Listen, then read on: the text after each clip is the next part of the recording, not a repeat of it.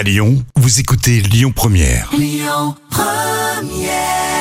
Bonne fête de fin d'année avec euh, Lyon Première, c'était Nina.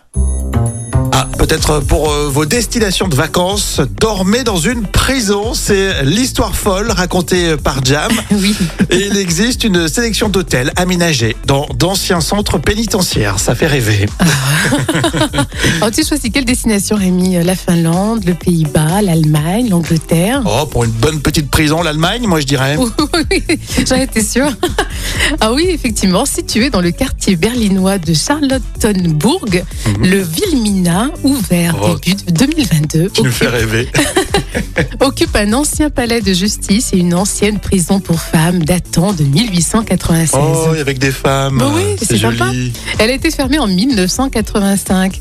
Alors, si vous n'avez pas peur des fantômes que vous pourriez croiser désormais, cette prison a été euh, euh, transformée en un hôtel de 44 chambres. Alors ses points forts, son jardin presque secret euh, dans Charlottebourg, son restaurant, l'Ovis, sans oublier la partie culturelle, un, petit- un petit salon, c'est compliqué, hein, Ouais. qui propose des rencontres, des échanges, des expositions. Et à partir de 184 euros, la nuit en chambre double, petit déjeuner inclus. Et pour ce prix, vous allez dormir derrière les barreaux.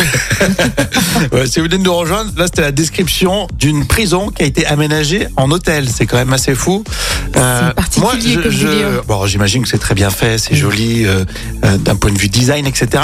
Mais je trouve que les murs, ils peuvent avoir une, euh, une teneur. Donc euh, tu te dis Oui. que tu dors dans une ancienne prison. Mais c'est quand pour même, ça, souvent, c'est dans impressionnant. Les émissions d'enquête paranormale, ils vont dans des lieux comme ça et il y a plein, plein de choses bizarres qui se passent. Moi, je ne serais pas tranquille la nuit. quoi. Ou alors il faut parce que t'as jamais dormi en prison, toi? Euh, si, mais je veux pas raconter. euh, non, je plaisante.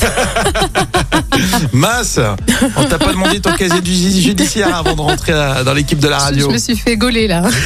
On va amener l'enquête. Louis Bertillac euh, pour continuer. Et puis encore plein de surprises euh, sur Lyon Première, évidemment, jusqu'à 13h. Écoutez votre radio Lyon Première en direct sur l'application Lyon Première, lyonpremière.fr et bien sûr à Lyon sur 90.2 FM et en DAB+.